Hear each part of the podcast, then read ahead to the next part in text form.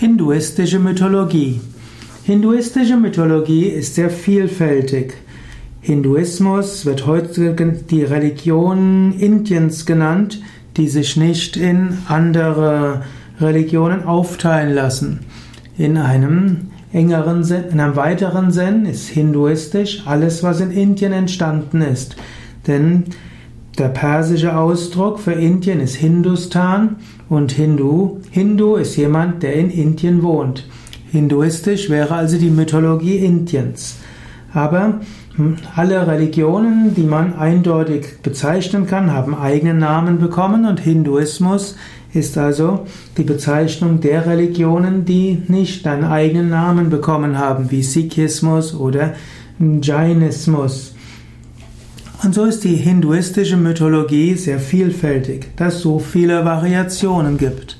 Bekannt ist zum Beispiel, dass äh, es äh, Brahma, Vishnu und Shiva gibt. Brahma ist der Schöpfer, erkennbar darin, dass er vier Köpfe hat in die vier Himmelsrichtungen, dass er vier Hände hat, was die vier Ebenen der Schöpfung betrifft. Dort, äh, es gibt dann Vishnu. Vishnu ist der Erhalter. Vishnu, hm, auch daran erkennbar, zum Beispiel, dass er auf eine Schlange im Weltenmeer ist, als Symbol, dass er hinter allem steckt. Vishnu harmonisiert hm, männlich und weiblich Schöpfung und Auflösung. Ein weiterer wichtiger Aspekt der indischen Mythologie ist Shiva. Shiva ist der Zerstörer und der Auflöser. Vishnu inkarniert sich immer wieder.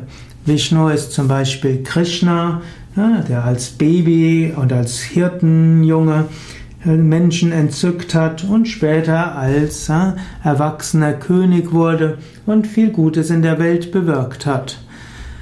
Es gibt aber auch die Göttinnen in der indischen Mythologie. Dort gibt es Durga, Durga reitend auf einem Tiger oder auf einem Löwen die göttliche Mutter, Symbol von Kraft und Durchsetzungsvermögen.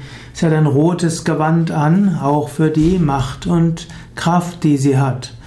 Die, dann gibt es noch Kali und Kali ist die schwarze Göttin, die dunkle Göttin, die auch die Kraft ist hinter der, ja, hinter der Auflösung und der Vernichtung.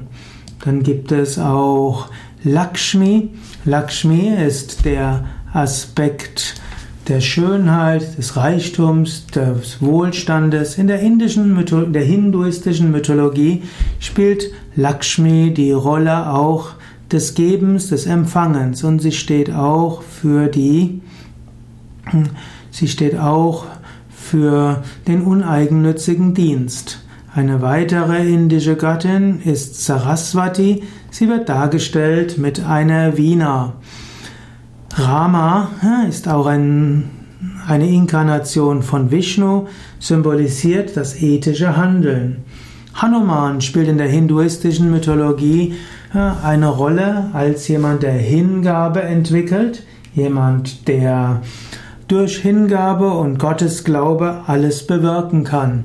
Hanuman war der Diener von Rama und von Sita. Es gibt noch Sharavanabhava, ein anderer Sohn von Shiva. Und gerade in der hinduistischen Mythologie in Tamil Nadu spielt Hanuman eine große Rolle. Des Weiteren gibt es in der indischen Mythologie natürlich Ganesha. Ganesha, einer der Lieblingsgötter, auch im Westen besonders beliebt, mit seinem Elefantenkopf. Der Elefantenkopf symbolisiert Gemütlichkeit, auch Stärke, auch Freundlichkeit und Wohlwollen.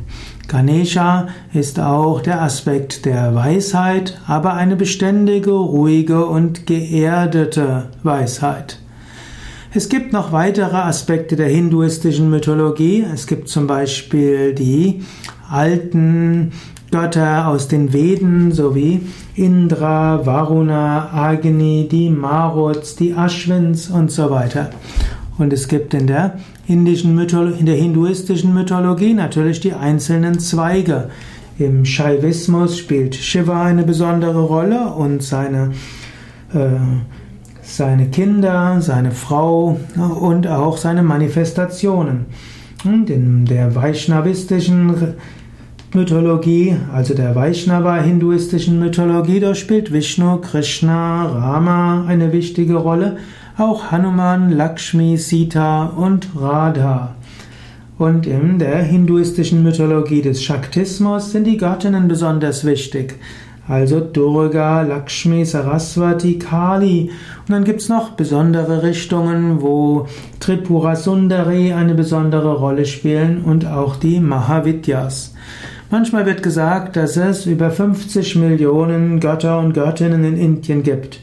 Das ist natürlich eine abstrakte Zählweise. Kein Inder kennt alle 50 Millionen Götter und Göttinnen, sondern da sind dann natürlich ganze Klassen mitgezählt, von denen einfach gesagt wird, dass es davon 10 Millionen geben würde. In Indien wird nämlich, gibt es nämlich eine Zählweise, da gibt es zum einen ein Lakh, ein Lakh ist 100.000 und dann gibt es ein Crore und ein Crore, C-O-R-E, ist 10 Millionen. Und wenn man eben dann irgendwo sagt, es gäbe 5 Crores Götter, dann sind das eben 50 Millionen. Aber Crore steht auch einfach für sehr viel. Wenn du dich mit der hinduistischen Mythologie beschäftigen willst, dann geh doch einfach auf unsere Internetseite wiki.yoga-vidya.de und da gibt es unter dem Stichwort indische Götter eine genauere Aufzählung der verschiedenen indischen Götter und was sie bedeuten können.